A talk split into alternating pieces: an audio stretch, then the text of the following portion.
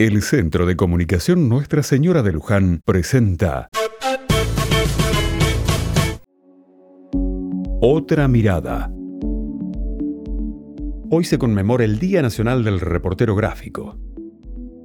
La fecha se estableció en memoria del fotógrafo y periodista José Luis Cabezas.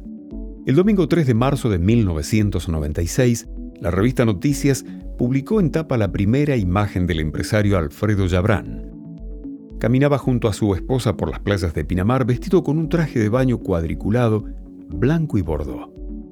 Detrás del lente estaba José Luis Cabezas, fotógrafo, 34 años, que cubría la temporada de verano en el balneario atlántico para Editorial Perfil. Al año siguiente, en la madrugada del 25 de enero de 1997, luego de salir de una fiesta organizada por el empresario Oscar Andreani, José Luis Cabezas es interceptado, secuestrado y asesinado en General Madariaga. Este homicidio pasó a ser el mayor emblema de lucha por la libertad de expresión. Puede parecer intrascendente toda esta información si nos olvidamos de por qué se estableció ese día. Su muerte ha servido para revelar no ya una foto, sino conductas y organizaciones delictivas.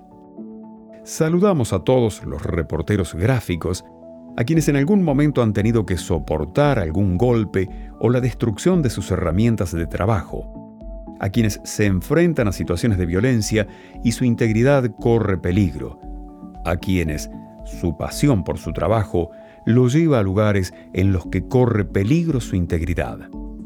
Ellos, al retratar la vida, nos ayudan a verla con otra mirada.